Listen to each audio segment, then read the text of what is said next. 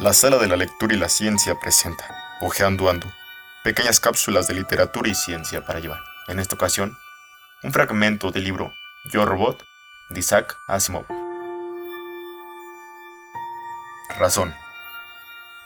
Medio año más tarde los dos amigos habían cambiado de manera de pensar. La llamarada de un gigantesco sol había dado paso a la oscuridad del espacio, pero las variaciones externas significaban poco en la labor de comprobar las actuaciones de los robots experimentales. Cualquiera que sea el fondo de la cuestión, uno se encuentra frente a frente con un inescrutable cerebro positrónico que según los genios de la ciencia tiene que cobrar de un modo u otro. Pero no siempre es así. Powell y Donovan se dieron cuenta de ello antes de llevar en la estación dos semanas.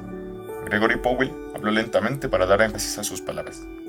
Hace una semana, Donovan y yo te pusimos en condiciones. Sus cejas se juntaron en un gesto de contrariedad y se retorció la punta del bigote. En el cuarto de oficiales de la Estación Solar 5 reinaba el silencio, a excepción del suave zumbido del poderoso as director, en algún lugar allá abajo. El robot QT-1 permanecía sentado, inmóvil. Las bruñidas placas de su cuerpo relucían bajo las luxitas y las células fotoeléctricas que formaban sus ojos estaban fijas en el terrícola, sentado al otro lado de la mesa. Powell refrenó un súbito ataque de nervios. Aquellos robots poseían cerebros peculiares, o las tres leyes de la robótica, seguían en vigor. Debían seguir. Todo el personal de la US Robots, desde el mismo Robertson hasta el nuevo barrendero, insistirían en ello. De manera que QT-1 estaba salvo, y sin embargo, los modelos QT eran los primeros de su especie, y aquel era el primero de los QT. Los cálculos matemáticos sobre papel no siempre eran la protección más tranquilizadora contra los gestos de los robots. Finalmente el robot habló. Su voz tenía la inesperada frialdad de un diafragma metálico. ¿Te das cuenta de la gravedad de tu afirmación, Powell? Algo te ha hecho, Cutie.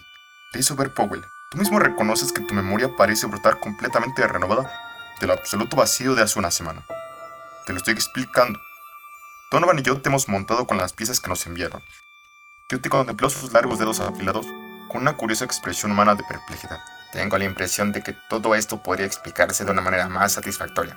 Porque que tú me hayas hecho a mí parece improbable. En nombre de la Tierra, ¿por qué? exclamó el terrícola echándose a reír. Llama intuición. De momento esto es todo. Pero pienso razonarlo. Un encadenamiento de razonamientos válidos solo puede llevar a la determinación de la verdad. Y a esto me atendré hasta conseguirla. Powell se puso de pie y volvió a sentarse en el extremo de la mesa cerca del robot.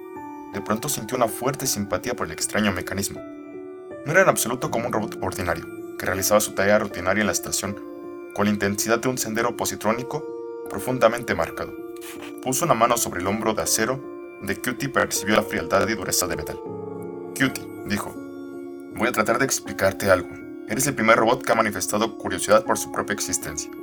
Y el primero, a mi modo de ver, lo bastante inteligente para comprender el mundo exterior. Ven conmigo. El robot se levantó lentamente y siguió a Powell, con pasos silenciados por la gruesa suela de esponja de caucho. El terrícola apretó un botón y un panel de la pared se deslizó a un lado.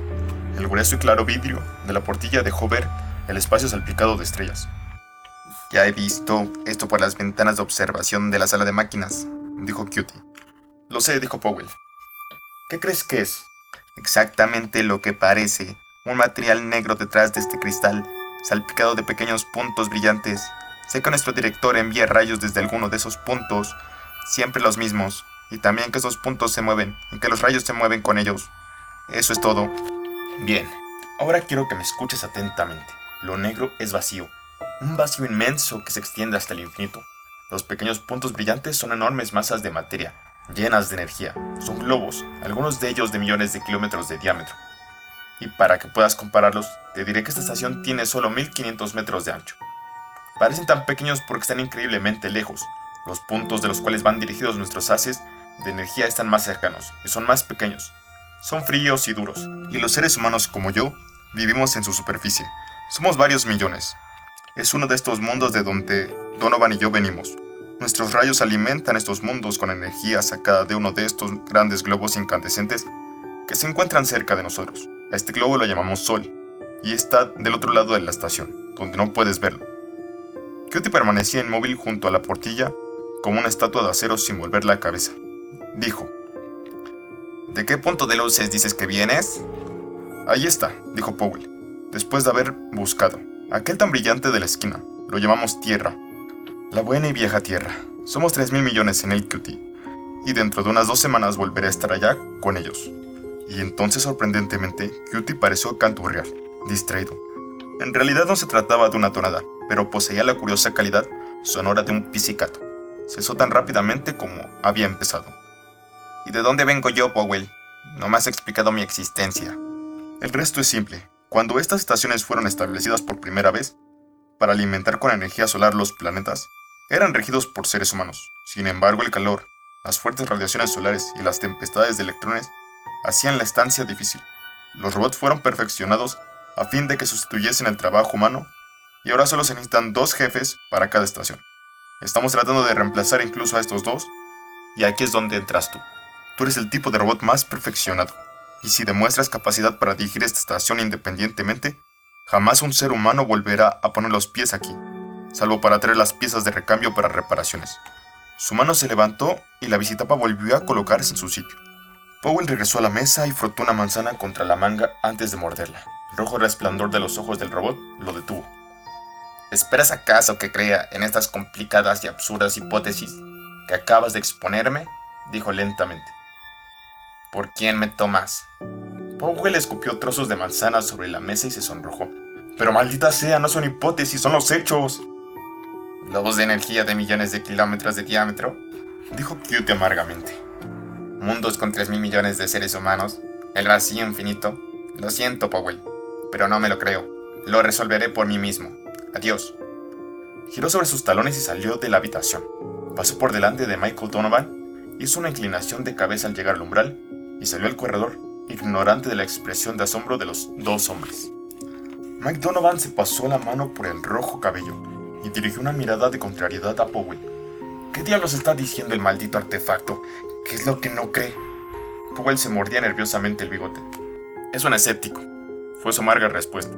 No cree que lo hayamos fabricado ni que la Tierra exista, ni que haya un espacio ni estrellas. Por el viejo Saturno, ha salido un robot loco de nuestras manos. Dice que va a resolver el problema él solo.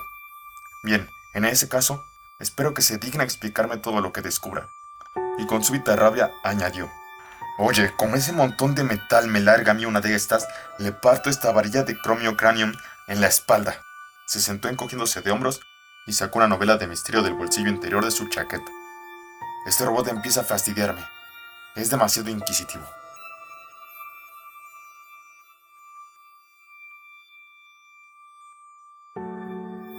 Yo Robot fue publicado por primera vez en 1950, cuando la electrónica digital estaba en su infancia.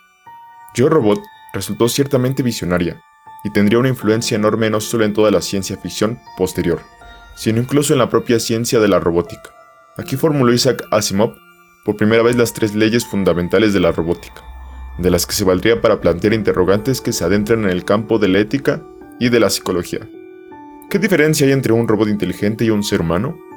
¿Puede el creador de un robot predecir su comportamiento? ¿Debe la lógica determinar lo que es mejor para la humanidad? A través de una serie de historias conectadas entre sí, por el personaje de la robopsicóloga Susan Calvin, en las que aparecen todo tipo de máquinas inteligentes, robots que leen el pensamiento, robots que se vuelven locos, robots con sentido del humor o robots políticos. Asimov inventa unos robots cada vez más perfectos, que llegan a convertirse en un desafío para sus creadores.